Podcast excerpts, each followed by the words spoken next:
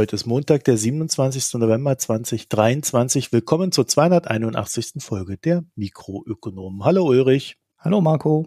So, wir hoffen, dass die Leitung hält. Ich sitze hier in Dubai im Hotel, habe heute schon den zweiten Podcast und jedes Mal hat sich ein anderes Problem aufgetan. Ähm, wir, wir gucken mal, wie weit wir kommen. Gerade sind wir nicht so weit gekommen wie jetzt. ja, wir sind schon weiter als, ja. Nachdem ich aber vorhin aufs äh, Telefon gewechselt bin als Hotspot, hat es dann auch funktioniert. Also vielleicht liegt es einfach am Hotel WLAN. Das, dem geben wir jetzt mal den, die Schuld. Ach so, ja, der, der Stuhl, auf dem ich sitze, der quietscht auch fürchterlich. Also. ich hörte auch schon davon. ja um der Frage vorwegzunehmen, ich werde zumindest mal an einem Tag mir die COP28 angucken. Wir werden heute auch ein bisschen darüber reden, weil ich mich ja hier in Dubai im Rahmen dessen dann auch zumindest mal ein bisschen umgucke. Ich bin ja jetzt nicht so der Konferenzfreund, von daher, naja, aber die Umgebung sich anzugucken und so die Stimmung aufzufangen, die interessiert mich dann doch. So was unsere Podcasts selber betrifft, da kann ich sagen, haben wir bei auslandsbericht.de einen Newsletter veröffentlicht. Der ist zu 75 Prozent frei, der, der Rest nicht. Also ab da, wo es interessant wird, natürlich. und, äh, aber man kann das Thema sehen und quasi auch erahnen, was ich schreibe. Deswegen habe ich das so gemacht. Ansonsten haben wir dazu passend einen Podcast mit Alexander Clarkson äh, bei der Foreign Times hinter der Paywall. Der befasst sich so ein bisschen mit der Stimmungslage Ukraine, diesen Hypewellen und dem ganzen Kram. Also das ist da zu finden. Bei den Mikroökonomen haben wir aktuell noch die Annika Jöris hinter der Paywall. Der Uwe Ritzer müsste raus sein. Habe ich noch nicht geschafft, ins Reddit reinzuschreiben. Und wir haben heute frisch aufgenommen ein Mikrogespräch mit dem Alexander Thiele, der für die Bundesregierung vom Bundesverfassungsgericht die Sache mit dem Haushalt verhandelt hat und dort die Meinung des Bundesverfassungsgerichts äh, genossen hat. Und da hat er uns jetzt eine Einschätzung gegeben, wie das Ganze rechtlich einzuschätzen ist. Mit dem Wissen im Hintergrund könnt ihr dann auch sage ich mal, die ein oder andere Debatte, die aktuell läuft, und die ein oder andere Forderung auch nochmal neu einschätzen, weil der hat mir dann heute doch auch ein paar Sachen so, wie ich auch so dachte, ja, vielleicht kann man das so und so machen, zerballert. Also das ist ganz interessant. Ich werde die Paywall-Zeit aufgrund der Aktualität zwar verkürzen, aber sie nicht gänzlich rausnehmen, weil wir sind ja hier im Wirtschaftspodcast. Das heißt, das ist quasi tatsächlich einfach eine Zugabe rechtlicher Natur. So, ansonsten weiß ich es gerade ehrlich gesagt nicht, habe mir keine Notizen gemacht. Vielleicht ist noch sonst irgendwas da. Demnächst kommt, wenn alles klappt, noch eine Folge zu Signa. Da bin ich noch dran am Werkeln. Ansonsten haben wir unsere zwei Newsletter, mikronews.de, auslandsbericht.de und unsere beiden Podcasts, Foreign Times und Mikroökonom. Und das alles ist möglich durch eure Spenden, durch eure Zurufe, durch eure Abos, durch eure beidseitigen Abos für beide Podcasts. Äh, bei Steady zum Beispiel ist das möglich, wo man so ein Gesamtabo abschließen kann und ja, im Allgemeinen durch euch. Also vielen Dank dafür. Wer Fragen, Anregungen oder ähnliches hat, der kann mh.mikroökonomen etwas schreiben. Aktuell wissen wir, dass wir noch ein paar E-Mail-Probleme haben. Also wer irgendwie E-Mails vermisst, wo mal eine Rechnung sein sollte oder so. Ich habe da eine Umstellung vorgenommen und seitdem schimpft Google mit unseren E-Mails und wir sind da dran. Wenn ihr irgendwas davon braucht, was euch fehlt, schreibt mir bitte, dann kriegt ihr es einfach von mir. Ich hoffe, das sind jetzt nicht so viele, aber die Rückläufer halten sich in Grenzen. Das wär's. Und dann haben wir heute unsere berühmt-berüchtigte Rubrik. Worüber sprechen wir denn nicht, Ulrich? Ja, ich habe mich schon gefragt, wie eigentlich das Kapitel genau heißt. Worüber wollen wir nicht sprechen oder worüber dürfen wir nicht sprechen? Also ich nenne es immer, wir sprechen nicht über Punkt, Punkt, Punkt. Genau, du hast ja gerade schon zwei Themen genannt, äh, die ich glücklicherweise nicht vorbereitet habe, weil du da schon eine Spezialfolge zumachst. Genau, darüber reden wir nicht. genau, darüber reden wir dann nicht doppelt. Boah, also ich hätte ja ein Thema, über das ich sehr gerne geredet hätte. Ähm, ist mal vielleicht eine andere Variante für diese oi, ähm, oi für dieses, das wäre das. das ist natürlich super. Was ich im Podcast nicht sagen darf, frei nach Thomas Gottschalk. genau, Neue das Thema Rubrik. wird gecancelt. Nein, ich habe mich selbst gecancelt, weil dieses Open AI-Thema, das äh, und die ganzen Vorwerfungen da, die brennen natürlich, mit einem riesen Popcorn-Faktor versehen. Aber da ist ja so viel unklar, was die Fakten angeht, dass man da eigentlich nicht wirklich fundiert drüber sprechen kann, obwohl es einen wirklich ähm, juckte dazu, was zu sagen. Das wäre so das, was mir jetzt doch so viele ausführliche Berichte und äh, Hintergründe und sonst was. Also wer sich damit beschäftigen will, der kommt, der muss ja nicht unbedingt bei uns aufschlagen, oder? Nee, nee, muss nicht, aber nee, weil mich das KI-Thema ja so auch berührt hätte, mich das äh, durchaus interessiert, aber. Ja, ich kann dazu nur sagen, Ulrich, mit einer KI wäre das nicht passiert. Ja. viel zu viel Emotionen da, diese Typen.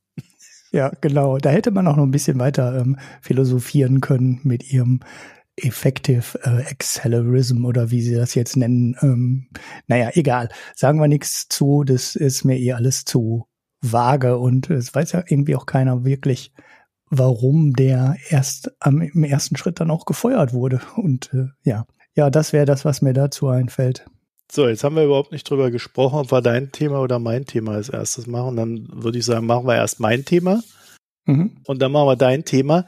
Mein Thema ist die COP28 und der Golf. Ähm, also mir sind so beim Lesen äh, so ein paar Sachen aufgefallen, ein paar Annahmen, ein paar Gedanken, wo ich mir so gedacht habe, ja, vielleicht wäre es nicht ganz verkehrt, wenn wir da nochmal drüber reden, äh, noch vielleicht nochmal eine andere Perspektive drauf lenken können, weil so dieses ewige, der Golf ist doof und die wollen ja alle nur von ihren Ölmilliarden da leben, was vielleicht jetzt auch nicht ganz falsch ist, aber auch nicht 100 Prozent richtig. Ich glaube, das wäre ganz gut, wenn wir da ein bisschen ausdifferenzieren. Ja, also es gab in den letzten Monaten ja eben darüber viel zu lesen und zu hören, dass man so in der Umweltschutzszenerie nicht sehr zufrieden damit ist, dass die Umweltkonferenz COP dieses Jahr in Dubai stattfindet, weil Dubai, ihr erinnert euch, ist ja einer der großen Ölexportierenden, beziehungsweise die Vereinigten Arabischen Emirate sind ja einer der größten Öl und Gasexporteure der Welt und äh, entsprechend groß ist hier der Reichtum, aber natürlich auch der Unmut der Umweltszenerie mit diesen Ländern, weil sie eben das liefern, was wir verfeuern. Und dann haben sich die Vereinigten Arabischen Emirate auch noch erdreistet, den Chef des staatlichen Öl- und Gaskonzerns ADNOC als COP28-Vorsitzenden zu installieren, den Sultan Al-Jaber. Und Sultan ist übrigens sein Vorname, nicht die Bezeichnung, wie das in einigen deutschen Medien falsch wiedergegeben wurde. Mhm. Ebenfalls, ich habe es ja am Anfang gesagt, ich sitze gerade in Dubai auch aus Neugierde und fand das entsprechend eine interessante Fragestellung. Also ist das schlimm? Und ehrlich gesagt, ich finde es super. Okay. da würde mir der eine oder andere sicherlich nachsagen, ja, das machst du ja immer, ne? Wenn da viele sagen, das ist scheiße, sagst du, das ist gut. Antizykliker, was willst du machen, ne? Wenn man von der Börse kommt, muss man antizyklisch handeln. Ein, einmal drin, immer drin. Nein, so, so schlimm bin ich eigentlich gar nicht, aber ich habe mir darüber ein paar Gedanken gemacht, sehr viel gelesen in letzter Zeit und auch mal hier so ein bisschen so die, die, wie gesagt, die Stimmung äh, versuchst du aufzufangen. Und ich finde es tatsächlich im Grunde eher gut als schlecht. Das liegt unter anderem auch daran, dass wir ja davon ausgehen müssen, dass sich grundsätzlich ja auch nichts ändern würde, wenn zum Beispiel die COP an einem anderen Ort stattfinden würde. Ja, also wenn die jetzt in Brasilien wäre, würde man hier in Dubai ja trotzdem tun, was man tut. Also das würde sich ja erstmal grundsätzlich nicht ändern. Mhm. Der Golf, das müssen wir auch einfach anerkennen, das ist fossile Brennstoffe. Es ist Reichtum basierend auf fossilen Brennstoffen. Es ist aber halt auch so eine Händler- und Seekultur her, die sehr wirtschaftlich denkt. Und das fließt dann hier alles so, so ein bisschen zusammen. Und da ist es dann im Grunde auch nicht verwunderlich, dass wenn der Kern des Staates auf Öl und Gas basiert, also dann eben auch auf diesen Unternehmen, die dafür geschaffen wurden, dann eben auch jener ist, den man dann mit so einer Kopie in Vertretung eben dieses Staates dahinsetzt. Also das ist tatsächlich etwas, was mich damals nicht sonderlich gewundert hat, auch wenn es sicherlich humorig ist. Äh, und ihr kennt ja meinen schlechten Humor. Ich finde das in dem Sinne konsequent. Und es entspricht eben auch dieser inneren Wahrheit. Und die haben halt auch dieses Mindset, Öl und Gas, das ist für uns was Gutes. Ist ja klar, wenn sie da, wenn sie damit so viel Geld verdienen. Mhm. Es gibt aber auch durchaus Menschen hier, die sich Gedanken um Klimaschutz machen. Ja? Und in diesem Mindset äußern die sich dann halt nicht mit äh, CO2-Statistiken und wie schlimm das alles ist, sondern sie sagen dann zum Beispiel, dass wenn sie nach Perlen tauchen, also wir haben ja hier äh, historisch gesehen viele Perlentaucher, also dass wenn sie nach Perlen tauchen und dann äh, die Muscheln daraus, in denen die Perlen drin sind, dann stellen sie fest, dass die Perlen nicht mehr so groß sind wie früher. Mhm. Und das könnte man durchaus auf Veränderungen in der Natur zurückführen. Ne? Also ist dann einfach ganz andere Wortwahl, ein ganz anderer Zugang zu den Themen, eine ganz andere Verständigungsebene, über die wir da reden. So zugleich ist der Golf aber, naja, auch Wüste. Die durch Klimawandel veränderte Welt lebt man halt Tag für Tag. Spaziergänge werden eher im Dunkeln gemacht. Ja, also wenn, wenn du tagsüber hier mal durch die Gegend läufst, dann ist es Winter und 30 Grad. Mhm. Ja, also gut, das wird dann vielleicht noch mal 25 bis 30, aber du hast halt eher selten mal Temperaturen unter 25 Grad tagsüber. Ansonsten fährst du halt mit Metro, Bus, hältst dich in irgendwelchen Häusern auf und meidest die Natur, weil sie halt, ja, weil es halt einfach zu heiß ist. Also aber bei 40, 45 äh, Grad äh, setzt du dich dann nicht draußen hin. Selbst wenn da Wasser in der Nähe ist, dann wird das einfach nur schwül und das willst du dann auch nicht haben. Also Ne? Das ist so ein bisschen so von der mhm. Natur entkoppelt. Es findet mehr innen statt. Was dann eben auch dazu geführt hat, dass man hier folgerichtig viele Malls aufgebaut hat, die dann quasi als Aufenthalts- und Entertainmenträume geschaffen wurden, die also dieses Leben abseits der Natur ermöglichen. Und mhm. wenn man mit ein bisschen Geld in so eine Mall geht, fühlt man sich jetzt auch nicht schlecht dabei, ja. also das ist jetzt nicht so, dass man da ein schlechtes Leben hat. Aber es ist halt eben genau das. Es ist alles so ein bisschen entkoppelt.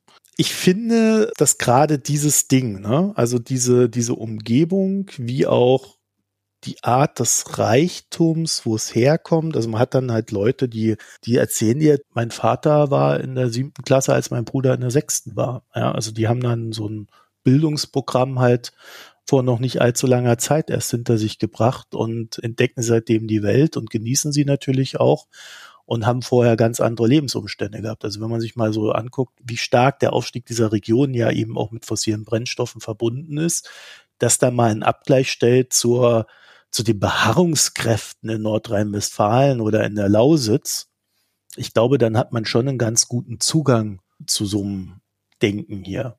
Mhm. Ulrich, du hast ja in der Kohlegrube und hast dir die, die letzte Fahrt da angeguckt, wenn ich mich recht erinnere. Nee, nee, ich war nie unter Tage. Ich bin ähm, sondern meinem Schwager auch sehr sauer, dass der mir den Termin nicht besorgt hat. Ach, der hat ja den Termin, so rum was. Ja, aber aber du, du kannst dieses Mindset mal so grundsätzlich ja. verstehen und vor allen Dingen auch diese Beharrungskräfte, die da walken und wirken. Ja, und ich glaube schon auch, dass es dazugehört. Ne? Wenn du dann hier bei 50 Grad im Sommer hockst, äh, was will dir da noch einer über Klimawandel erzählen, der irgendwie bei 30 Grad sitzt und sagt, es wird fünf Grad wärmer oder acht. Also da, da guckst du sofort mit einem anderen Mindset drauf. Und das muss man halt alles berücksichtigen. Will das auch gar nicht rechtfertigen in dem Sinne, sondern ich will es in dem aktuell erstmal versuchen zu erklären.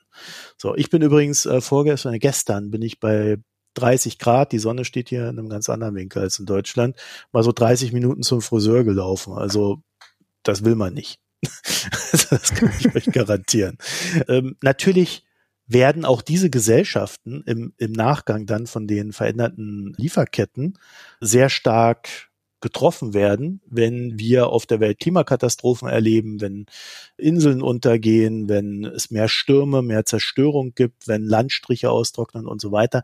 Das wird hier einen sehr starken Impact haben. Aber natürlich siehst du das aus so einer, aus so einem Lebensumfeld heraus eher nicht, in dem es quasi alles gibt, weil es kommt ja aus der Welt. Dann kommt es halt von woanders her. Mhm. Ja, also die leben ja aktuell ja auch in einem tatsächlich sehr merklichen Reichtum. Ich erinnere mich letztes Jahr in Katar war das Einstiegsgehalt eines Kataris bei 10.000 Dollar im Monat. Mhm. Also da sind wir in Deutschland noch nicht. Für mich steht da auch außer Zweifel, dass der Golf von dem sich verändernden Klima getroffen sein wird oder betroffen sein wird.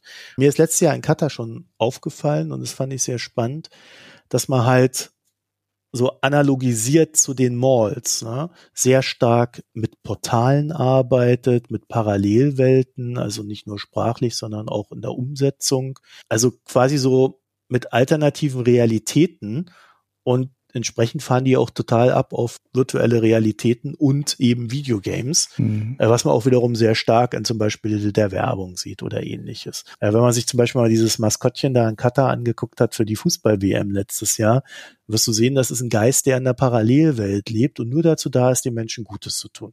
Mhm. Und das kann man so ein bisschen übertragen auf Denkweisen.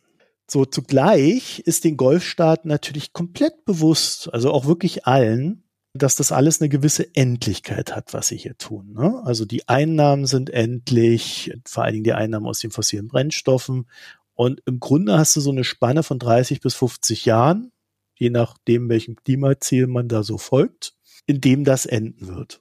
Und die Realität ist einfach, jedes Jahr ist super für die. Also jedes Jahr, was mehr ist, als, sagen wir mal, Mindestschiene 30 Jahre, ist natürlich super für die Einnahmen dieser Region. Und das wiederum bedeutet auch, dass wenn du weißt, die Einnahmen sind endlich, du musst deine Wirtschaft verändern, du musst sie umbauen, du musst neue Wirtschaftszweige aufbauen. So. Und das kannst du natürlich nur mit Geld machen und das Geld kriegst du aber nur durch die fossilen Brennstoffe. Mhm. So, also man hätte das gern lieber die 50 Jahre als die, die 30 Jahre und man ist sich des Themas bewusst.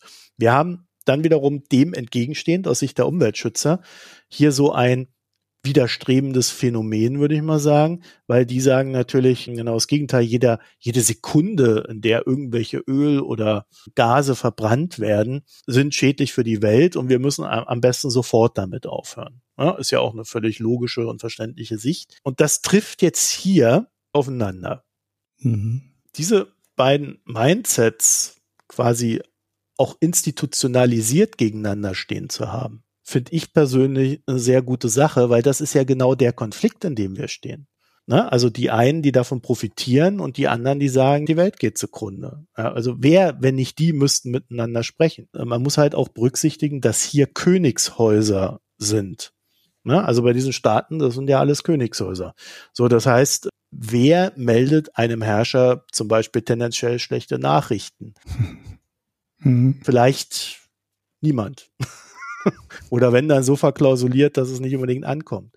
Jedenfalls, wenn da irgendwas schief läuft, ist es vielleicht auch gut, wenn man eine Inszenierung mit dem Außen hat und das Außen Nachrichten übermittelt und dadurch vielleicht auch Köpfe bewegt. Das Ding ist halt, das muss dann auch in einer Form erfolgen, die die Leute nicht weil du kannst ja nicht reingehen und sagen, ja, du bist eine Umweltsau. Hör auf damit. Mhm. Ne? Das, das kannst du nicht machen.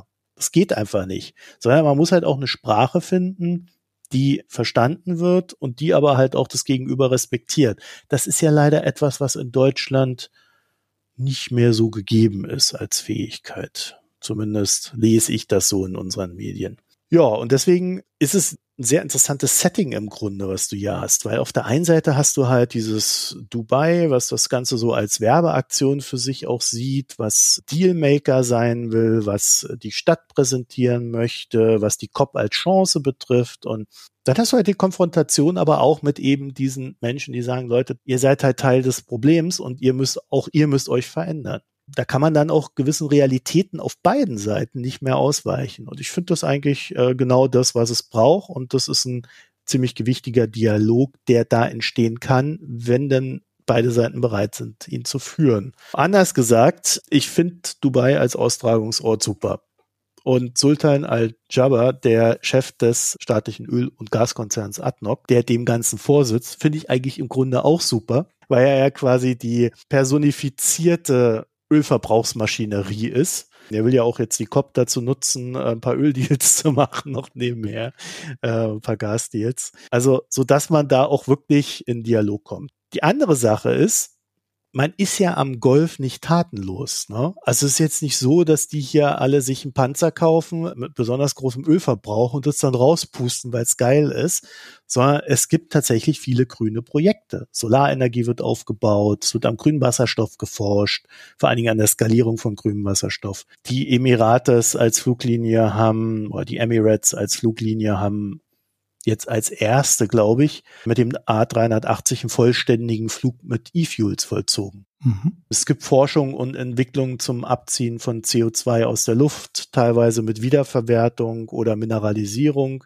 Da werden Mangroven angebaut, die weise besonders viel CO2 speichern, Klammer auf. Dann haben sie das Problem, dass es sehr viel Algen gibt, die die Mangroven angreifen und killen, weil die Entsalzungsanlagen, die du hier brauchst, um Wasser zu bekommen, wie wir ja in einem anderen Podcast gelernt haben, aus einem Liter Meerwasser kriegst du einen halben Liter Wasser und der Rest wird als Salzschlacke wieder ausgespuckt und schwimmt dann vor den Dingern hin und her. Jetzt haben sie hier die älteren Anlagen, die sind noch ein bisschen versauter, da gibt es jetzt wieder neue Technologie, die ist wieder besser, es entwickelt sich fort, muss aber wieder installiert werden und so weiter und so fort. Also du hast so eine ganze Kaskade an Sachen und auch Lerneffekten, weil halt die Lösungen, die wir uns vor fünf Jahren dachten, halt doch nicht so einfach umzusetzen sind, wie wir jetzt lernen. Und dafür ist der Golf halt auch da und macht das sichtbar, was funktioniert, was nicht funktioniert. Kann man natürlich immer sagen, sie machen zu wenig, aber es ist halt da. Ne? Dann haben wir aber auch so Effekte wie, man investiert halt weiter in die Öl- und Gasförderung, weil man sagt, naja, die Welt wird eher mehr Öl und Gas verbrauchen in der nächsten Zeit, deswegen bauen wir jetzt Kapazitäten auf. Tja, äh, ich hoffe nicht. und dann macht man halt auch so Scherze wie, dass man sich Wälder en masse kauft, 20 Prozent von Simbabwe beispielsweise Ulrich, das hattest du mal als schönes Thema, mhm. der Wald in Simbabwe. Und anschließend darauf im Zuge der COP gleichzeitig auch ein Carbon Offset Market im Finanzbereich verkünden möchte, wo dann quasi Carbon Offsets gehandelt werden können. Mhm. Ihr kennt unsere Meinung zu Carbon Offsets, ist nicht sehr positiv, das ist höchst zweifelhafter Scheiß. Aber wenn man es halt versucht zu verstehen im Sinne von, sie tun halt, was sie können und es hat irgendwie alles mit dem gleichen Thema zu tun, macht es zumindest gewissen Sinn. Ja, will nicht sagen, dass da alles gut ist, definitiv nicht. Aber es ist in, in gewissem Sinne stringent. Und wie gesagt, ich habe es gerade eben schon erwähnt, äh, die BBC hat heute aufgedeckt, dass man in Dubai während der COP diverse Öldeals plante. Mit ganzen 27 Ländern wollte man sich da verabreden, treffen und machen und tun. Ich weiß nicht, ob das jetzt flach liegt oder ob es einfach gemacht wird, weil, Zitat, private Treffen sind private Treffen. Ja, und wenn schon alle da sind, ne? ja, ja, genau. Übrigens auch Deutschland unter den Tätern. Mhm. Ebenfalls war mein erster Gedanke, ja super, dass das rauskommt, weil das erhöht dann den Druck Außerdem ist es super effizient, denn wir reden ja hier äh, schon länger im Podcast, ich meine seit 2021, dass so eine Transformation, wenn man es in Transformation denkt, nicht nur in rettet die Umwelt und schaltet alles ab, sondern wir müssen uns transformieren. Spätestens, wenn man darüber redet, muss man halt auch darüber reden, wie eine Versorgungssicherheit mit Rohstoffen in dieser Transformation stattfindet. Ja, also das gehört dann quasi auch zum Umweltschutz dazu. Man muss darüber reden, wie man vielleicht auch Geschäftsmodelle hier anbieten kann, Hilfe anbieten kann bei der Entwicklung von Technik und so weiter und so fort. Also es ist halt nicht nur, wie geht das CO2 runter, sondern ja, wie gestaltet man diesen Weg? Da habe ich immer so ein bisschen das Gefühl, bei dieser Frage, wie kann man denn diesen Weg konkret gestalten? Da ducken sich gerade so die Umweltschützer für meinen Geschmack ein bisschen arg oft weg. Ja, also da würde ich viel mehr Input aus der Ecke erwarten. Und das ist dann aber halt die harte politische Arbeit, wofür man dann im Zweifelsfall auch kein Lob erntet, sondern es heißt dann immer nur, es ist zu wenig. Aber auch das gehört halt zu dieser ganzen Sache dazu. Ich weiß, ich mache mir jetzt keine Freunde mit dem, was ich hier sage. Aber das ist leider die Realität, in der wir uns bewegen. Und ich glaube, äh, wenn wir darüber sprechen, wie wir die Zukunft gestalten, dann sollten wir diesen Themen und diesen Diskussionen auch nicht ausweichen, weil sie sind völlig elementar und wir müssen auch beginnen zu verstehen, was andere denken, nicht nur was bei uns passiert. Jedenfalls, wenn das in Richtung Versorgungssicherheit geht, könnte ich das sogar noch verknüsern. Ich finde es aber erstaunlich, also dafür, dass die hier so viele Werbeagenturen engagieren für allen möglichen Kram, finde ich das erstaunlich, dass man dann so ein Fauxpas begeht. Das hätte ich an deren Stelle einfach anders organisiert. So, im gleichen Zuge wird man übrigens natürlich auch Deals mit Erneuerbaren abschließen wollen. Und auch da ist Deutschland unter den Tätern deswegen bin ich der Meinung, ist das Setting, in dem das Ganze stattfindet, wenn man Klimaschutz als globale Aufgabe betrachtet, in der wir eine Transformation versuchen, die wirklich eine Weltaufgabe ist, dann finde ich es eher besser, wenn so ein hartes Setting stattfindet, als wenn es jetzt so eine Wohlfühlkop in einem Land werden würde, wo jeder sagt, ach, das arme Land und da müssen wir ein bisschen Geld geben. Nee, ich habe das eher das Gefühl, so ein Setting wie jetzt hier in Dubai wird halt auch zu den harten Diskussionen führen, die notwendig sind. Ich glaube eh nur begrenzt an die große Sinnhaftigkeit solcher Konferenzen. Also weil in Kairo letztes Jahr hieß es schon, das wird ja hier langsam zum Disneyland. Ja, also würde mich nicht wundern, wenn es das dieses Jahr auch heißt. Also von daher glaube ich aber schon, dass da dann noch eher was passiert, wenn das hier stattfindet. Ich glaube auch, dass man anerkennen sollte und, und wir das auch nicht schlecht finden sollten, wenn man hier am Golf tatsächlich diese Investitionen in grünen Wasserstoff und Carbon Capture Technologien tätigt und dabei vielleicht auch Technologien entdeckt, die wir noch brauchen werden. Oder eben wir dadurch lernen, was definitiv nicht geht, was nur so eine Idee war, wo wir also auch keine weiteren Ressourcen draufwerfen sollten. Und es sind übrigens auch deutsche Firmen daran beteiligt an diesen Entwicklungen. Ne? Also Siemens Energy zum Beispiel ist ja hier ganz mhm. stark vor Ort. Das hilft uns dann natürlich auch diese Technologie in Deutschland zu entwickeln und sie voranzubringen. Und dann habe ich noch ein letztes, Ulrich, weil ich finde es immer ein bisschen sonderbar, wenn man die Ölproduzenten angeht, weil am Ende produzieren und liefern die ja nur das, was man bei ihnen anfragt. Ne? Mhm. Wenn wir nichts kaufen, können die uns nichts verkaufen. Das heißt, für mich findet der eigentliche Kampf auf der anderen Seite statt, nämlich da, wo man sagen kann, wir müssen gucken, dass wir unsere erneuerbaren Energien da aufstellen, wo wir sie aufstellen können, dass wir da vorankommen, dass wir unsere Transformation vorantreiben und dass wir halt eben weder Gas noch Öl brauchen und das möglichst schnell. Das wird nur im Rest der Welt nicht funktionieren. Ja gut, aber wenn du so rangehst, dann kannst du auch gleich aufhören. Ja, also wenn ich im, im Stadtverkehr von Kairo stehe und mir da ein 70er Jahre Auto den Diesel ins Gesicht bläst, dann denke ich mir auch, ja, äh, vergesst das mit eurem Umweltschutz da in Deutschland.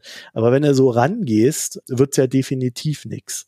Und wir können ja in Deutschland nur gucken, dass wir unseren Scheiß auf die Reihe kriegen. Der übrigens gar nicht so wenig ist, wenn man es weltweit bet betrachtet, ne? Mit Industrie und so weiter. Das ist auch nicht nee, so nee, das meinte ich auch nicht. Ich meinte auch nicht den Punkt, dass das nichts nützt, wenn wir das alleine machen. Da, obwohl da natürlich was Wahres dran ist. Du musst halt erreichen, dass die Technologie so schnell so gut wird, dass sich auch der Rest der Welt die Abkehr vom Öl leisten kann. Also so rum betrachtet.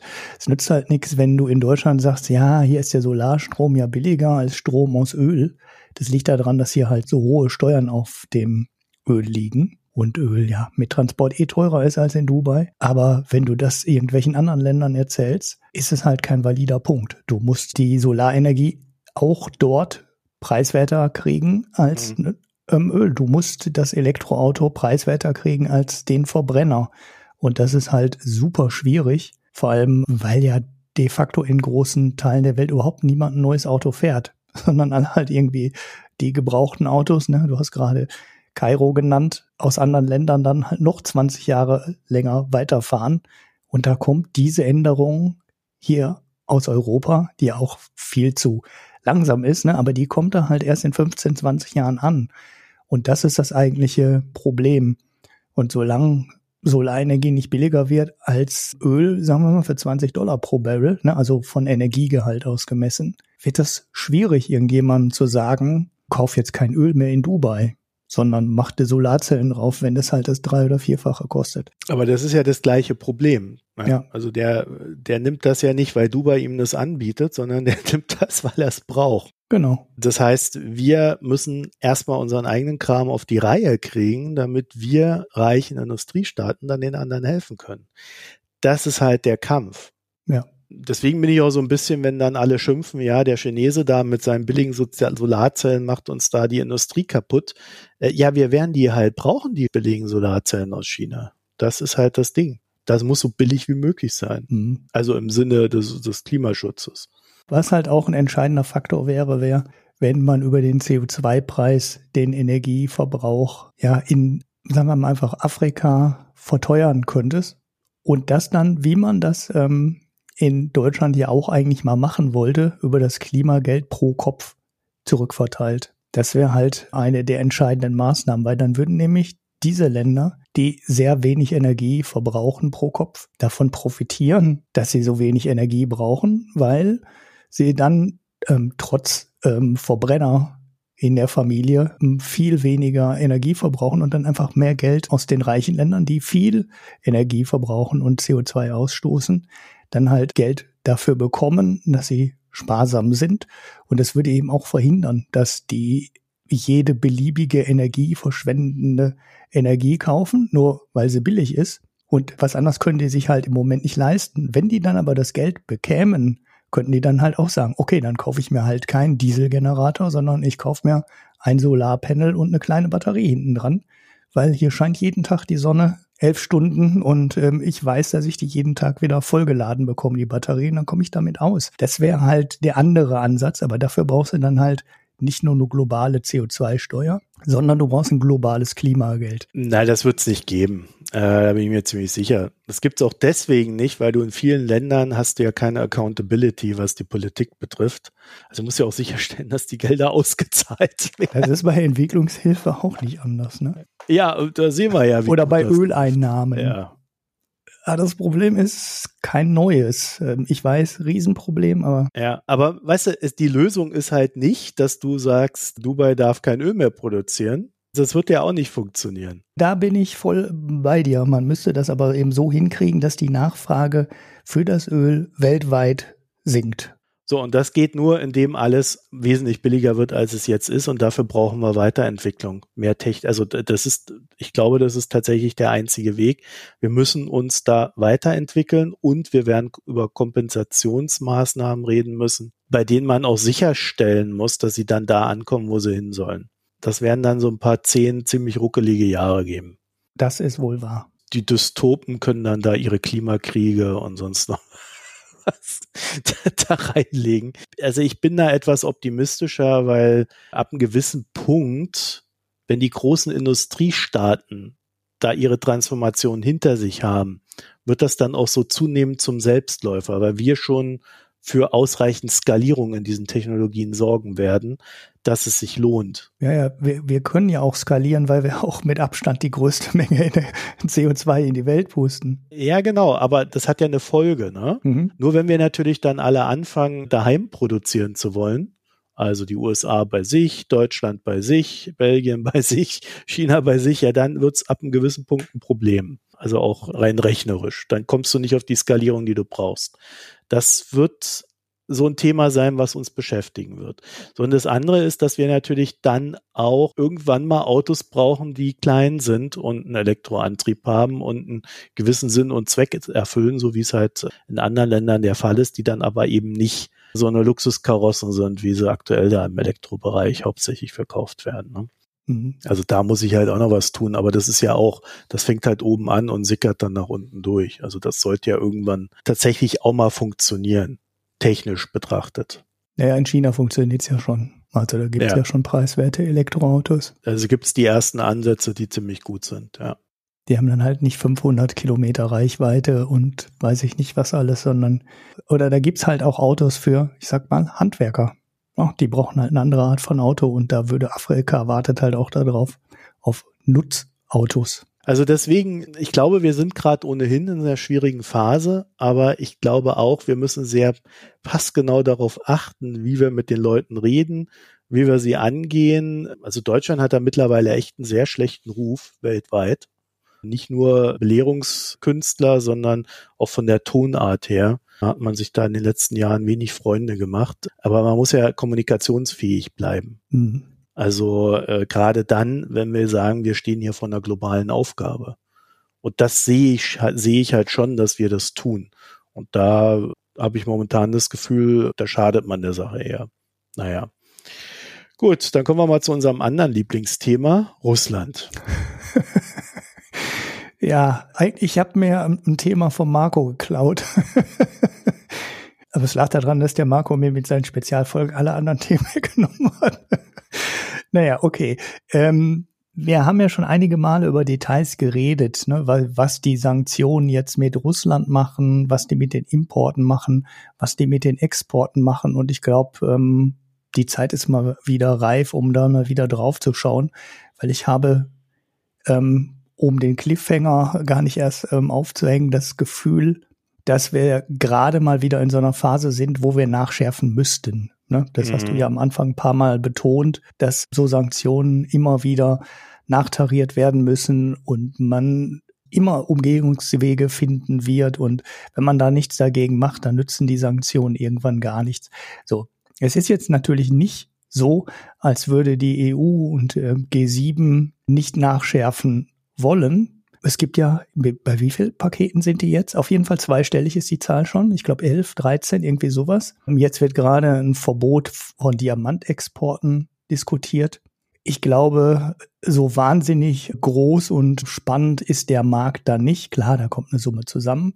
Aber ich habe das Gefühl, so langsam müsste man mal wieder auf die Sachen schauen, die man ganz am Anfang gemacht hat und überlegen, ob man da nicht mal irgendwie versucht, die Dinge wieder durchzusetzen, weil es scheinen sich gerade so bestimmte Wege zu etablieren, über die das alles umgangen wird. Gut, aufgefallen sind mir das bei zwei, wie sagt man, Posts, ich sag einfach mal Post bei Mastodon. Eines waren die Exportmengen von Deutschland nach Kirgistan, auch keine ganz neue Zahl, die sich halt, ja, Pi mal Daumen, verdoppelt haben gegenüber 2020. Und ich habe daraufhin mal versucht, aus anderen Ländern monatliche Zahlen zu bekommen. Also aus der gleichen Ecke, ne? Also die, die Länder, die klassisch früher mal zur Sowjetunion gehörten und dann jetzt um Russland drumherum liegen, die ja von vornherein verdächtig waren und wo auch sehr schnell klar war, dass die gerade ganz überraschend viel in Deutschland auf einmal einkaufen, äh, was sie vorher halt nicht getan haben was äh, teilweise auch durch die Armut der Länder erklärt ist, dass sie nicht so wahnsinnig viele teure deutsche Waren gekauft haben. Aber dann verdoppelten sich auf einmal die Absatzzahlen und naja, alle wissen, wo das Zeug am Ende wirklich landet. Man weiß nicht, wie viel von den Waren wirklich legal sind und wie viel davon eigentlich gar nicht in Russland auftauchen sollten. Da gibt es ja so gewisse, so gewisse Grauzonen noch. Aber ja, ich glaube, man, man müsste da ein bisschen mehr hingehen und versuchen, so, wie soll ich es nennen, ansteckende Sanktionen zu machen, wie die USA das gerne macht. Ne? Also die USA ist ja bekannt dafür, dass die Sanktionen verhängen gegen Firmen oder Unternehmen und die dann greifen, wenn die nur eine Niederlassung in den USA haben. Ne? Also es sind ja bestimmte Exporte von Deutschland in andere Länder nicht verboten. Die deutschen Firmen halten sich aber doch dran, weil sie wissen, wenn die USA Sanktionen verhängt haben, machen wir auch in den USA kein Geschäft mehr. So der Deutschen Bank, ähm, Siemens und so Unternehmen ist das ein paar Mal auf die Füße gefallen. Und jetzt macht man es halt nicht mehr. Ne? Man hat war teuer. Es war teuer, genau. Und äh, deshalb um, äh, umgeht man das. Wir hatten auch mal so eine Folge dazu, ne, zu so einem. Ähm ja, das sind die sogenannten Secondary Sanctions, ne? Die ja genau. die dann greifen und damit kannst du dann halt auch so eine Bank aus China verantwortlich machen und äh, dadurch, dass die Bank aus China natürlich auf irgendeinem Wege, also zumindest wenn es eine größere ist, dann doch irgendwie mit dem US-Finanzmarkt verbunden ist, kann man sie dann halt in dem Sinne sanktionieren und ihr den Zugang verwehren, außer sie zahlt halt die Strafe und dann wird sie sich das halt zweimal überlegen, ob sie da irgendwie Beihilfe tätigt oder eben nicht. Ja, das ist so das Prinzip. Ja, gerade im Finanzmarkt ist das ja super wichtig, weil die Banken extrem interconnected, also miteinander verknüpft sind. Und wenn dann auf einmal amerikanischen Banken untersagt wird, mit chinesischer Bank XY Geschäfte zu machen, dann hat die chinesische Bank ein richtiges Problem. Also wenn die einfach nicht mehr an Dollar rankommt, ne? Also gibt's kannst dann einfach über SWIFT keine Dollar mehr zum Beispiel hin und her schieben. Da ist dann für eine Bank schon mal ein großes Problem da, ja. Ja, wir hatten ja auch mal eine Folge zu so einer Art Exportsicherungsfonds im Falle des Irans, wo die USA Sanktionen verschärft hat, die EU die aber nicht mitgehen wollte, weil sie das Atomabkommen gerne noch irgendwie abschließen wollte. Und da hat die EU so ein Konstrukt gebaut, über das die europäischen Firmen das dann abwickeln konnten in den Iran, ohne sanktioniert zu werden aber trotz der aufwendigen Konstruktion und viel Gehirnschmalz, den man da reingesteckt hat, ist da nie was raus geworden. Wahrscheinlich auch, weil genau diese Unternehmen, die Sachen in den Iran exportieren würden, einfach keine Lust haben auf die USA und dass die USA dann einfach erklären, ne, den Murks, den machen wir nicht mit, äh, wollt ihr uns veräppeln und äh, dann doch sanktioniert werden. Also ähm, hat dieses Ding nie Wirkung entfaltet. Ich weiß überhaupt nicht, ob das mal operativ wurde. Weißt du das noch? Nee, man hat das nie wirklich zum Laufen. Man hat das nie gestartet, ne? Ja, weil da schon kein Interesse mehr war. Naja, wurde, glaube ich, ähm, vor einem Jahr oder so wurde das Ding noch abgewickelt. Also das war, das war sehr erfolglos. Ja. ja, also man sieht, äh, das war eigentlich der Punkt, der ich mit, den ich mit dem Beispiel machen wollte.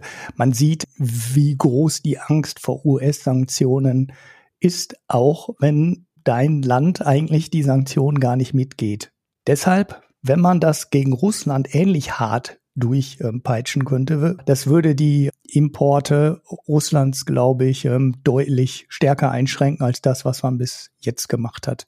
Gut, ich wollte aber eigentlich, ähm, und das war der eigentliche Punkt, über, auf den ich nochmal auf das Thema gekommen bin, nicht so viel über die Importe Russlands reden, sondern über die Exporte. Wir wissen, das Thema ist äh, von der Produktseite her ziemlich einseitig und ziemlich öde, weil Russland verkauft de facto außer Öl und Gas nicht so wahnsinnig viel. Gas ist im Zusammenhang mit Sanktionen relativ unspannend, weil der Großteil des Gases läuft halt durch Pipelines und da gibt's keine einfachen Möglichkeiten, das zu umgehen. Ne? Also man weiß, wer das kauft und wer das nicht kauft und Ende. Und wenn Österreich entscheidet, weiterhin noch Gas aus Russland abzunehmen, dann machen sie es halt. Oder andere Länder, ne, Ungarn hat ja auch Ausnahmeregeln. Ich glaube, Ungarn, glaube ich, sogar für Öl, bin mir nicht ganz sicher. Bei Öl ist das ganze Thema aber viel, viel schwieriger, weil Öl sehr viel mit Schiffen transportiert wird, also weniger durch Pipelines und ähm, der Anteil der Schiffstransport ist halt viel, viel größer und damit hast du halt die Möglichkeit, das auch in jedes beliebige Land der Welt zu fahren und damit fängt das Problem an.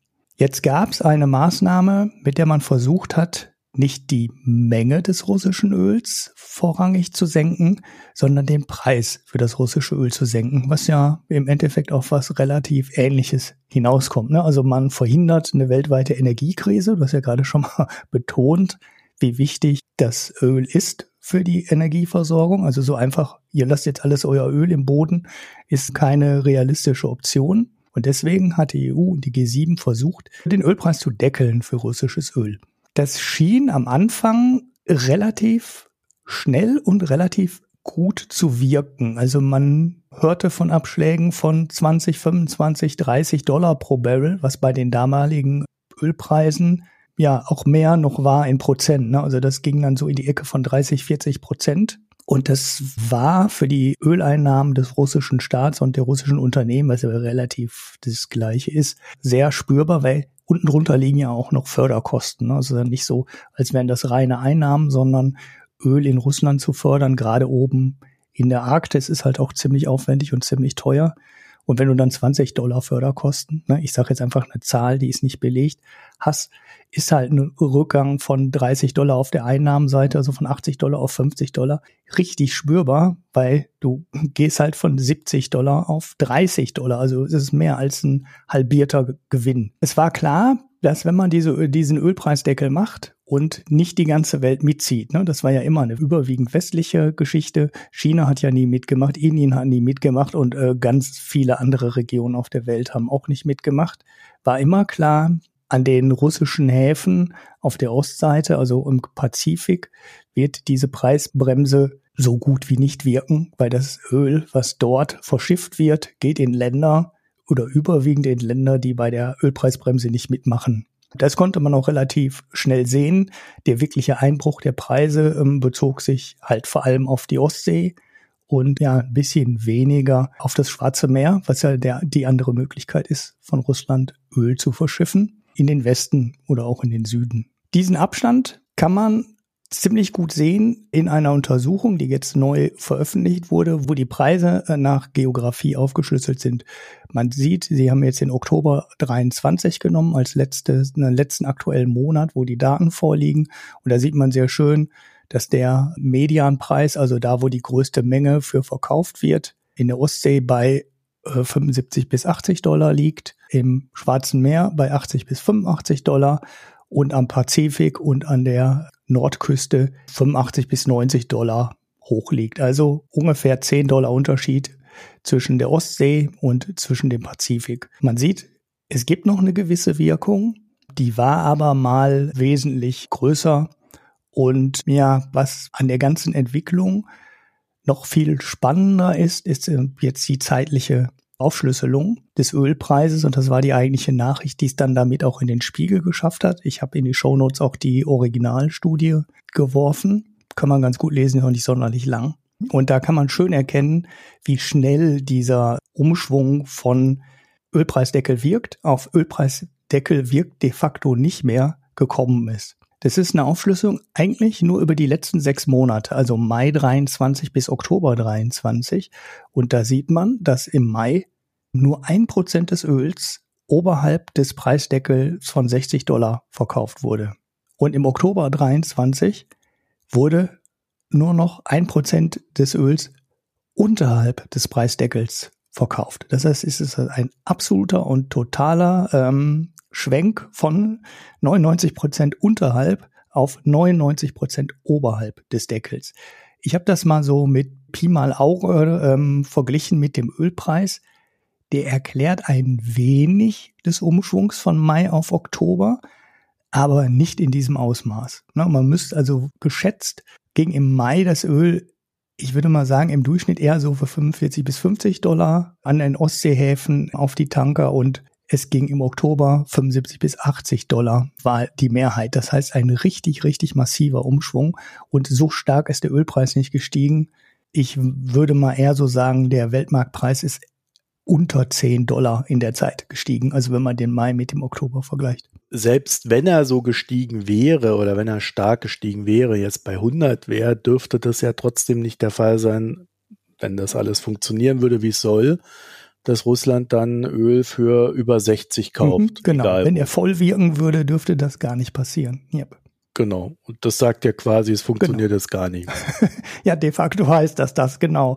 Und ja, jetzt ist die Frage, woran liegt das? Gut, ein paar Sachen sind relativ breit durch die Presse gegangen und zeichnen sich auch schon länger ab, als Russland mit den Boykotten und den Sanktionen von westlichen ja, Reedereien und so ähm, bedroht wurde hat Russland einfach angefangen, alles, was irgendwo an alten Öltankern irgendwo rumliegt, zusammenzukaufen.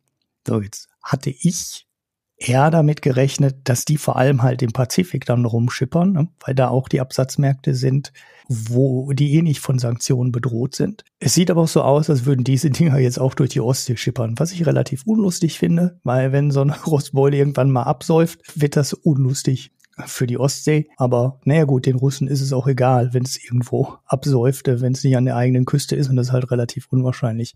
Die andere Sache, die man versucht hat, um die Ölexporte über Tanker einzuschränken in Russland, war die Versicherungsgeschichte. Auch die ist Russland äh, sehr schnell ähm, umgangen. Also europäische Versicherungen sollten die Öltanker halt nicht mehr versichern. Das haben sie, glaube ich, auch relativ weitgehend gemacht.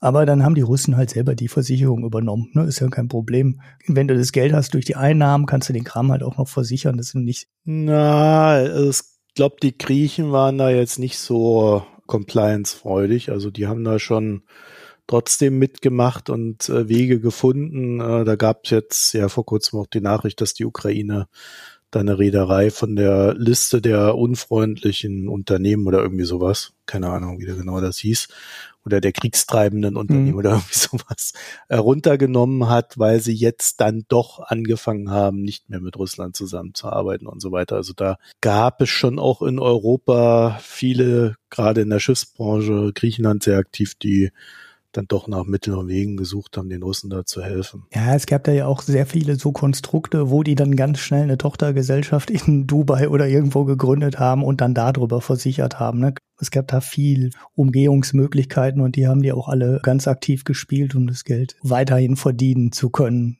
Zweiter Punkt, den man wohl auch relativ exzessiv gespielt hat, war der Ölpreisdeckel, war eigentlich immer ein Ölpreisdeckel, der sich auf das Öl bezogen hat. Ne? Also wirklich auf das reine Öl. Wenn die Versicherung dir gehört und der Tanker gehört dir, also dir im Sinne von Russland, kannst du natürlich auch sagen, naja, ich habe das Öl für 60 Dollar gekauft, aber die Versicherung kostete leider 10 Dollar pro Barrel und der Transport kostete nochmal 10 Dollar pro Barrel.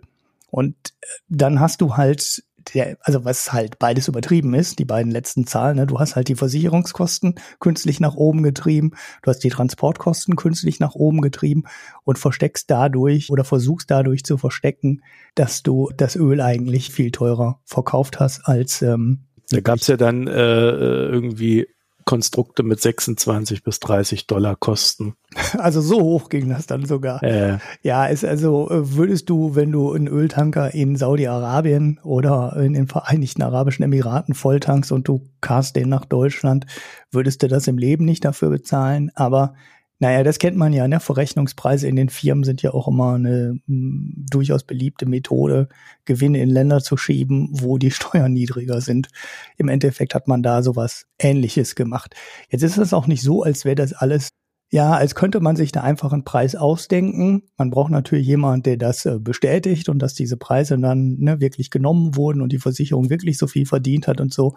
Aber dazu komme ich gleich noch ein bisschen mehr, wie dieses Geschäft mit den Bestätigungen und mit den Testaten dann funktionierte. Dritter Punkt. Es gibt einen großen und inzwischen etablierten Markt für, für Grauimporte. Da wurde alles gespielt, was irgendwie möglich war. Ne? Also Ölförderstaaten haben überhaupt kein eigenes Öl mehr verbraucht, sondern haben im Endeffekt nur noch russisches Öl gekauft und haben ihr komplettes eigenes Öl verkauft. Das ist natürlich auch eine ganz nette Möglichkeit, russisches Öl zu importieren und eigenes Öl zu exportieren. Und im Endeffekt, naja gut, das kann sowieso keiner prüfen, weil du kannst das Zeug ja auch einfach mischen und dann packst du es wieder in den Tanker und äh, fährst das wieder woanders hin und sagst, das ist dein Öl.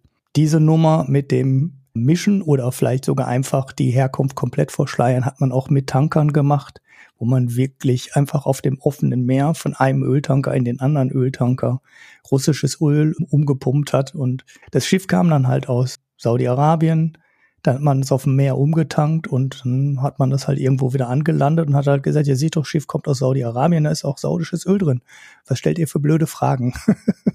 und äh, naja gut, dann war das Öl halt auch umgelabelt um zu dem Punkt ähm, Testate zurückzukommen, es hat sich wohl auch in vielen Ölförderländern ein, ja, ein neues Geschäftsmodell etabliert. Und das sind halt Ölhändler, die dann selber angeben, dass sie das Öl aus bestimmten Ländern gekauft haben und das ganz sicher aus diesen Ländern ähm, kommt und aus diesen Quellen kommt. Komischerweise haben sich viele dieser Händler erst gegründet, nachdem Putin in die Ukraine einmarschiert ist.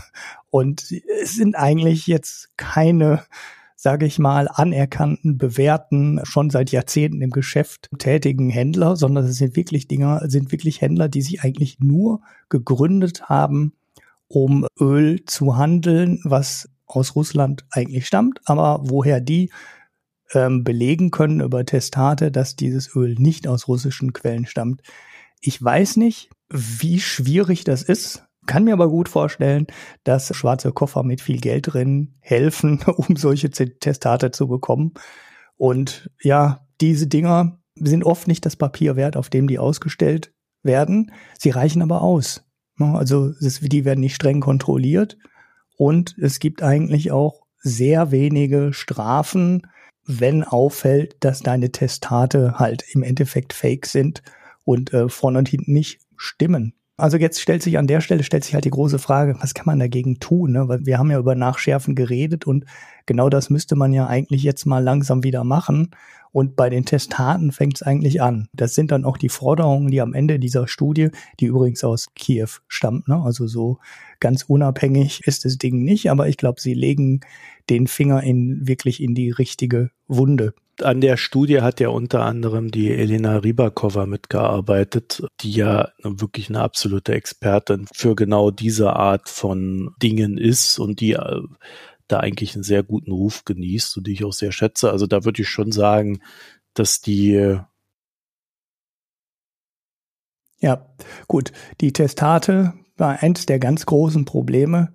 Die müssen zwingender ähm, und überprüfbarer werden. Die meiner Meinung nach sehr gute Idee in diesen Vorschlägen ist, die, die westlichen Finanzinstitute und nach Möglichkeit nicht nur westliche Finanzinstitute zur Datenoffenlegung zu zwingen, weil die über die Finanzflüsse, die ja stattfinden, eben auch in solche Länder wie Saudi-Arabien oder Dubai oder ähnliches. Da kennen die halt die Versicherungskosten, die kennen die Frachtraten, ja, die kennen halt auch die international üblichen Raten und man konnte die zu verpflichten, mehr von diesen Details, die die haben in ihren Büchern, offen zu legen. Die sind schon bei den Sanktionen äh, mit im Boot. Die dürfen halt, also die dürfen halt auch mit bestimmten Firmen keine Geschäfte mehr machen und so weiter. Die Datenoffenlegung ist aber eine Sache, die bisher maximal passiv erfolgt, nicht im notwendigen Detailgrad.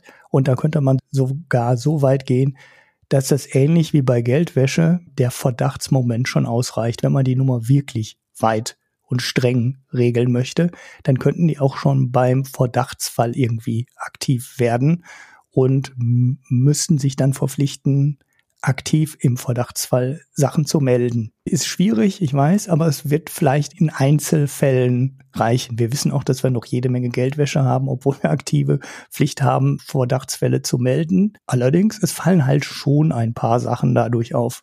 Na, also die hundertprozentige Lösung gibt's eh nicht für sowas. Ansonsten kümmerst, machst du deine Geschäfte halt auch nur noch bei Banken. Ähm, ne? Ja. Das ist halt das übliche Problem. Ne? Es gibt eine schöne Regel und die muss dann halt auch jemand nicht nur äh, als Verdacht melden, sondern auch jemand anders nachgelagert bearbeiten. Das ist allerdings wahr. und ich erinnere mich an einen Artikel, den ich letztens gelesen habe. Ich weiß bloß jetzt nicht mehr, ob das Wall Street Journal oder Financial Times war. Ich glaube, es war Financial Times, die dann halt auch mal schlicht darauf hingewiesen haben, dass eins der größten Probleme bei der Umsetzung der Sanktionen in Europa ist, wenn du mit den USA sprichst, da kommt quasi eine Horde an Typen, die sich um Sanktionen kümmert. Und in der EU hast du dann halt so im, im Gegenzug dann so drei, vier Leute, die da rumhocken. Mhm. Also jetzt mal äh, von der Relation ja. her es fehlt halt einfach die Manpower und die muss aufgebaut werden. Und das war etwas, was wir, glaube ich, hier von Anfang an doch auch gesagt haben, dass die EU sich da weiterentwickeln muss. Und ich finde das immer so krass, dass man jetzt dann, es sind jetzt nicht ganz zwei Jahre, aber ich meine, wir haben jetzt auch schon wieder November, also ein und ein Dreivierteljahr später ist es halt immer noch nicht so, dass da die Kapazitäten massiv ausgewertet wurden. Ne?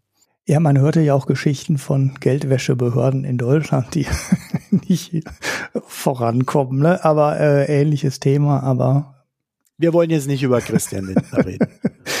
ja, zweite Sache, die man machen könnte, die mehr halt verhindern, dass nicht jeder erst vor zwölf Monaten gegründete Ölhändler sich selbst bestätigen kann oder anderen bestätigen kann, ist ja auch egal, wem er es bestätigt, ob sich selber oder anderen, dass das Öl nicht aus russischen Quellen stammt. Man schafft eher ein Pool von vertrauenswürdigen Testaterstellern und dieser Pool wird halt nicht riesig groß. Ne? Also der sollte vielleicht ein bisschen größer werden als die vier großen Wirtschaftsprüfungsfirmen, aber es sollten halt auch nicht äh, ein paar hundert oder ein paar tausend sein, weil die kann keiner mehr überprüfen. Und dieser Pool muss halt auch dann so ja, überschaubar sein, dass erstens geprüft wird und zweitens die Firma damit so viel Umsatz macht, dass ihr das richtig wehtut, wenn sie erwischt wird und aus dem Pool der Testatersteller herausfliegt, weil das ist dann die andere Sache, die passieren müsste. Wenn du betrügst, ähm, fliegst du aus dem Pool raus und darfst das Geschäft einfach nicht mehr machen. Dir wird dann die Lizenz aberkannt und dann war's das mit dem Geschäft für dich. Der dritte Vorschlag setzt bei der Tankerflotte an und dem Versicherungsthema. Und da hat man auch über die Umweltgefahr, die durch die alten Schiffe ausgeht, durchaus einen plausiblen und erklärbaren Ansatzpunkt. Und man sagt einfach, wenn du aus der Ostsee rausfahren willst, also zwischen Dänemark und Schweden rausfahren willst, dann muss dein Öltanker, dein alter Öltanker, bitte vernünftig versichert sein.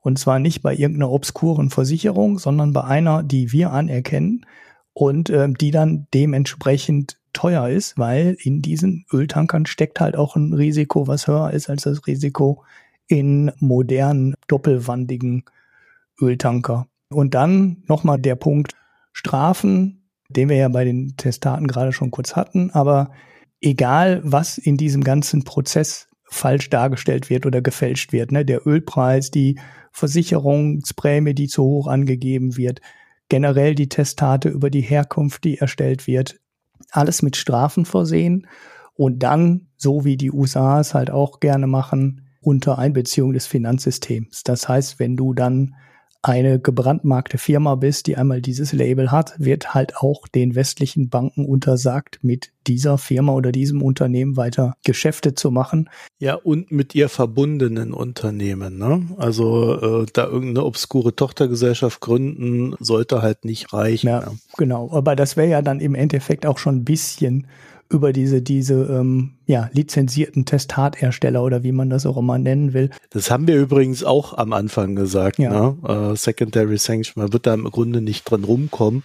Und die in der EU ist ja immer, ach, wir, wir sind doch viel zu klein, das interessiert doch keinen. Naja, bla bla. Das waren im Endeffekt so die, die wesentlichen Vorschläge. Ne? Diese Secondary Sanctions sind, glaube ich, sehr wichtig.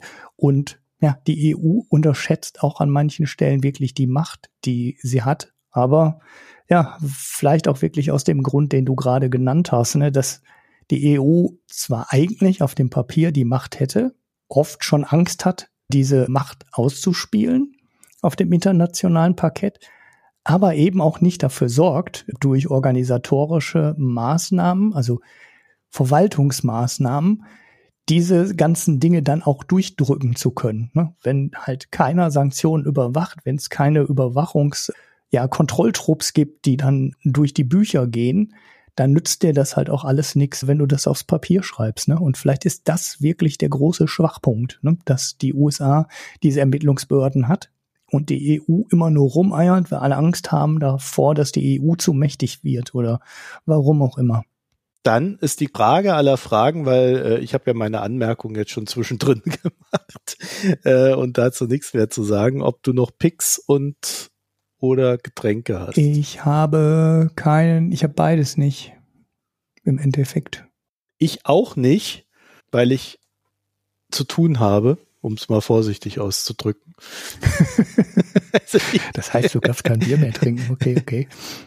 Na, naja, gut, das mit dem Bier ist ja eh so eine Sache, aber ich habe noch ein paar Urlaubsbiere. Ich habe jetzt aber keins rausgesucht. Äh, ich muss die ja so ein bisschen gestreckt bis zum nächsten Jahr äh, jetzt verarbeiten. Wenn ich jetzt jede Woche das Bier aus dem Urlaub nehme, dann sind wir ja auch bald durch. Ne? Mhm.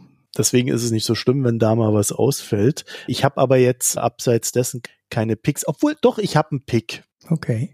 Ich habe einen Pick, einen Podcast, weil den finde ich tatsächlich ganz gut. Ihr wisst, ich höre jetzt nicht so viel Podcasts, was un unter anderem daran liegt, dass ich sie mehr mache, als sie zu hören.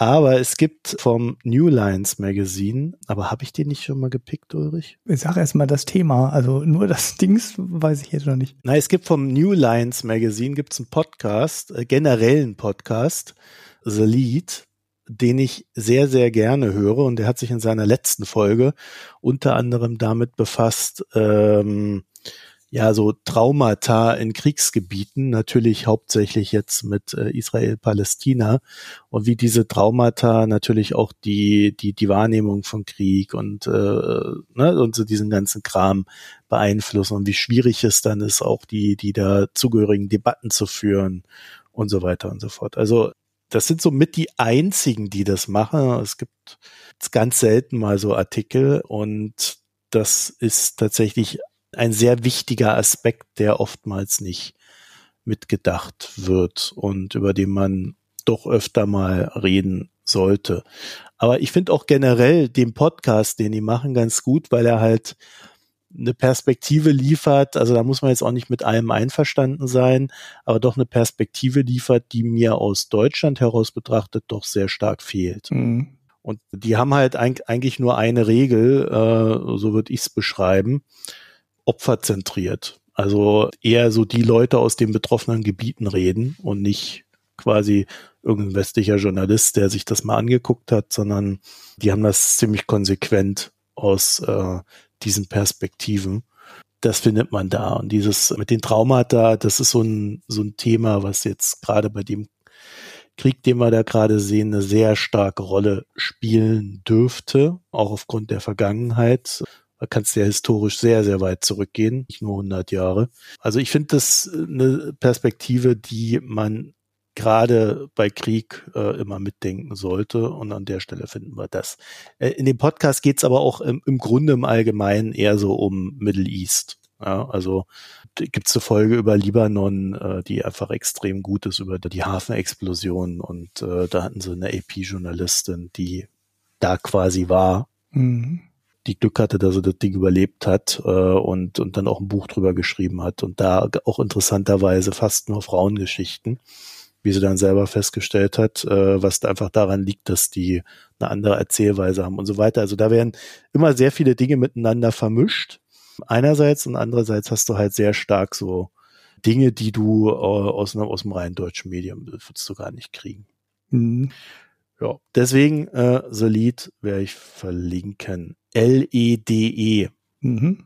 Wer das dann jetzt aus der Sendung heraussuchen möchte. Ich hätte, ich hätte noch so ein langweiliges ein, also ein, wenn du schon Podcast pickst, ne, so einen langweiligen ein Themen-Podcast, den ich schon mal e ewig mal picken wollte, aber das Doofe ist, wenn ich erzähle, was da drin passiert, braucht keiner mehr den Podcast zu hören. ich mach's aber jetzt trotzdem mal. Ne, Überraschungspick.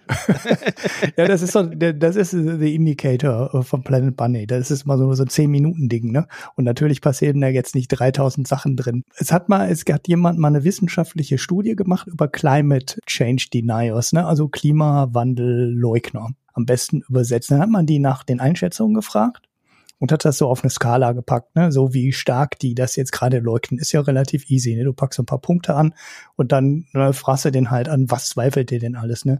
Dass das Klima wärmer wird, dass die Gletscher schmelzen, dass der Mensch daran schuld ist oder ob es das schon immer gab und so weiter. Und dann gehst du mit diesen Leuten hin und machst so ein Gaming-Event. Ne? Das heißt, die müssen Geld setzen auf die ganzen Punkte und dann äh, quasi auf die Punkte, wo sie vorher ganz sicher waren davon, dass es garantiert so ist und wo die Felsen fest von überzeugt waren und dann müssen die Geld draufsetzen und auf einmal merkt man, hm, die sind viel vorsichtiger in der Einschätzung auf einmal, dass sie recht haben und ähm, setzen das Geld quasi viel mehr auf eine mittlere Meinung, nenne ich das jetzt einfach mal. Ne? Also die rücken ziemlich stark von ja, das ist die Lösung für Social Media, oder? die Sätze, die rücken dann wirklich ein, ein, ein ganzes Stückchen von ihrer extremen Einschätzung und ihrer extremen Überzeugung zu dem Thema ab und die Meinung verschiebt sich sehr weit mehr in die Richtung. Nicht, dass die Richtung jetzt richtig ist, ne? also die, die Mitte nicht richtig ist, richtig sein sollte, weil ähm, es gibt ja ja kein, in der Mitte liegt es halt nicht, ne? es gibt kein Thema für die Mitte. Es gibt einen wissenschaftlichen Konsens und der ist richtig. Ne? Aber es ist trotzdem interessant, wie sich die Meinung ändert, wenn die versuchen müssten, mit Geld auf diese Themen zu gambeln. Ich werfe dir mal in die Shownotes, wie gesagt, ist zehn Minuten lang. Die, die, die Essenz habe ich jetzt hier schon erzählt, aber dann hatte ich wenigstens auch einen Pick. Herrlich, finde ich gut. das gefällt mir. Ah ja, damit wären wir am Ende dieser Sendung www.mikroökonom.de. Da findet ihr alles weitere, wie Blogposts zum Beispiel. Mhm. Da brauchen wir ja ab und zu mal auch einen Kommentar da drin. Ich habe so viel asiatischen Spam da immer drin, dass ich da äh, ab und zu mal etwas spät einen Kommentar freischalte. Aber das werden wir auch noch irgendwie auflösen. Jedenfalls haben wir da noch die Premium-Abos, äh, Spenden und auch wie ihr uns erreicht. Also alles weitere. Vielen Dank fürs Hören, euch eine schöne Zeit und bis bald. Tschüss. Ciao.